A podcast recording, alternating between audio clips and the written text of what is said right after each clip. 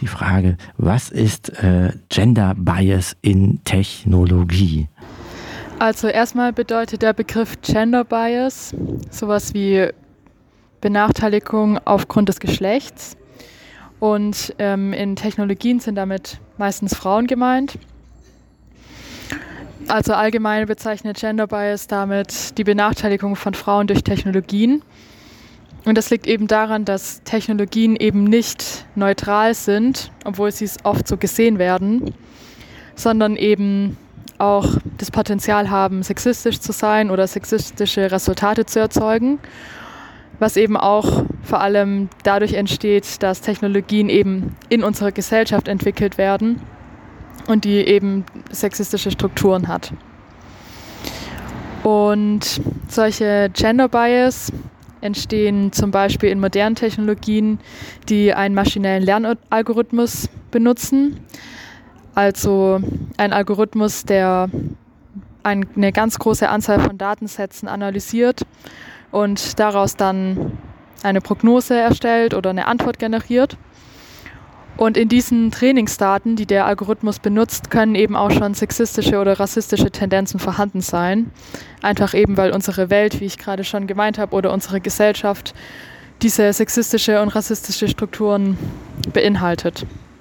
Ja, es hört sich jetzt ein bisschen abstrakt an, aber ein Beispiel für so einen Gender Bias in Technologien ist zum Beispiel ähm, der intelligente Lautsprecher Siri oder auch Alexa.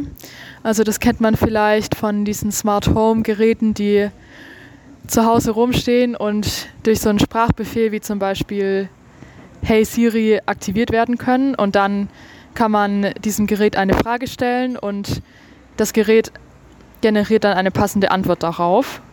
Und so eine Technologie arbeitet eben auch mit so einem maschinellen Lernalgorithmus und wird deswegen auch als künstliche Intelligenz bezeichnet, weil sie eben ohne einen vorgeschriebenen Programmcode eine Antwort generieren kann. Und diese Lautsprecher haben eigentlich fast immer einen weiblichen Namen und auch eine weibliche Stimme und reprodu reproduzieren damit ähm, ja, Geschlechterungleichheiten oder auch sexistische Tendenzen, weil eben zum Beispiel, wenn man Siri als Schlampe bezeichnet, lange Zeit das Gerät sich geschmeichelt gefühlt hat und die Antwort gegeben hat, dass es gerne erröten würde, wenn es könnte und dadurch eben nicht gegen solche ähm, ja, sexuellen Anmachen vorgeht. So ein Beispiel zeigt eben auch, dass solche Technologien vor allem in der Männerdomäne entwickelt werden und deswegen oft gar nicht bewusst ist, dass solche Technologien solche Antworten geben. Und das wird dann eben auch als blinder Fleck bezeichnet. Und ja, solche Gender Bias in Technologien entsteht dann häufig durch diese blinde Flecken, die schon in der Entwicklung entstehen und häufig erst gar nicht in der Testphase entdeckt werden und dann erst, wenn das Gerät schon eine lange Zeit auf dem Markt ist. Ray, die auch für Netzpolitik.org schreibt äh, zur Frage äh, Gender Bias in Technologie. Und dann ist es nicht egal, wie wir mit Computern äh, kommunizieren und welches Geschlecht wir denen zuschreiben. Es ist wichtig zu verstehen, dass solche sexistische Technologien und auch wie wir mit Technologien an sich umgehen, einen großen Einfluss auf unsere reale Welt hat. Oft höre ich das Argument, dass es ja egal ist, wie wir mit einer Maschine interagieren und dass es deswegen auch egal ist, welche Antworten eine Maschine gibt, weil es ist ja eben nur eine Maschine und deswegen kein echter Mensch. Allerdings wurde schon mehrfach gezeigt, dass Menschen Computer so behandeln, wie sie auch ihre Mitmenschen behandeln. Und gleichzeitig auch eine ganz große Tendenz da ist, dass wir Dinge vermenschlichen, auch wenn sie vielleicht gar keine menschlichen Eigenschaften haben. Das nennt man dann Anthropomorphisierung.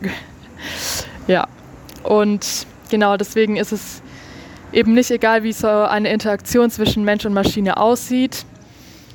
Und es gibt dadurch auch keine sogenannte geschlechtsblinde Technik, weil wir eben entweder der Technik ein Geschlecht zuschreiben, was sehr oft passiert, und aber ja auch diese Techniken oder diese Technologien sehr oft schon so designt worden sind, dass sie eben ein Geschlecht darstellen sollen, wie zum Beispiel bei diesen intelligenten Lautsprecher, von denen ich gerade gesprochen habe, wurden ja mit Absicht ähm, weibliche Stimmen benutzt und auch ein weiblicher Name gegeben, um eben so eine weibliche Assistentin darzustellen.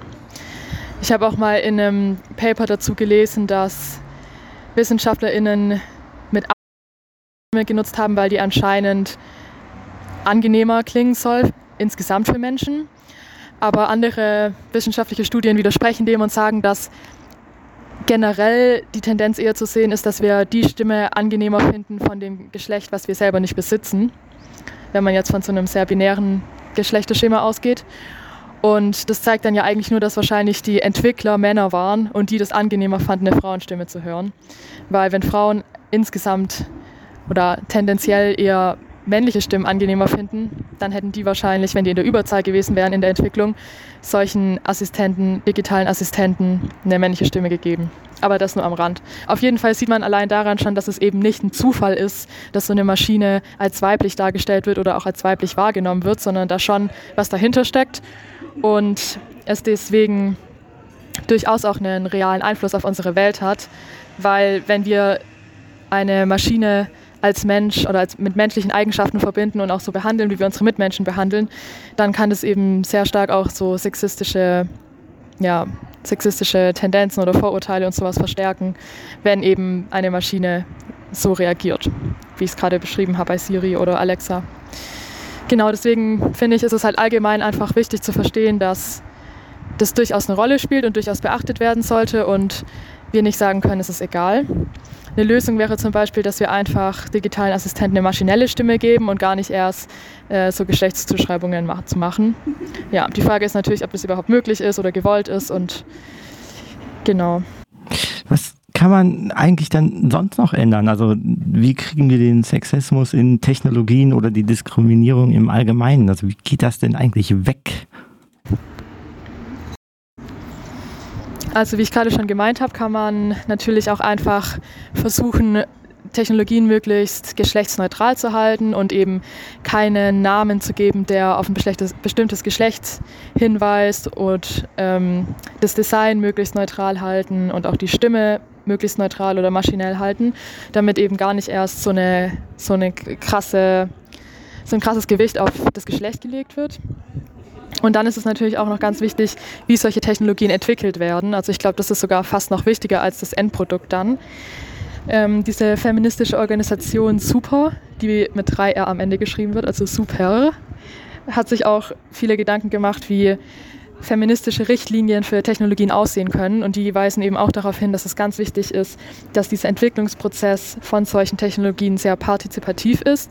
Das heißt, dass möglichst viele Menschen in der Gesellschaft oder, naja, was heißt möglichst viele Menschen, aber ja, möglichst viele Menschen eben repräsentiert werden in dem Entwicklungsprozess und deswegen auch Frauen und marginalisierte Menschen mit einbezogen werden, wenn solche neue Technologien designt und entwickelt werden.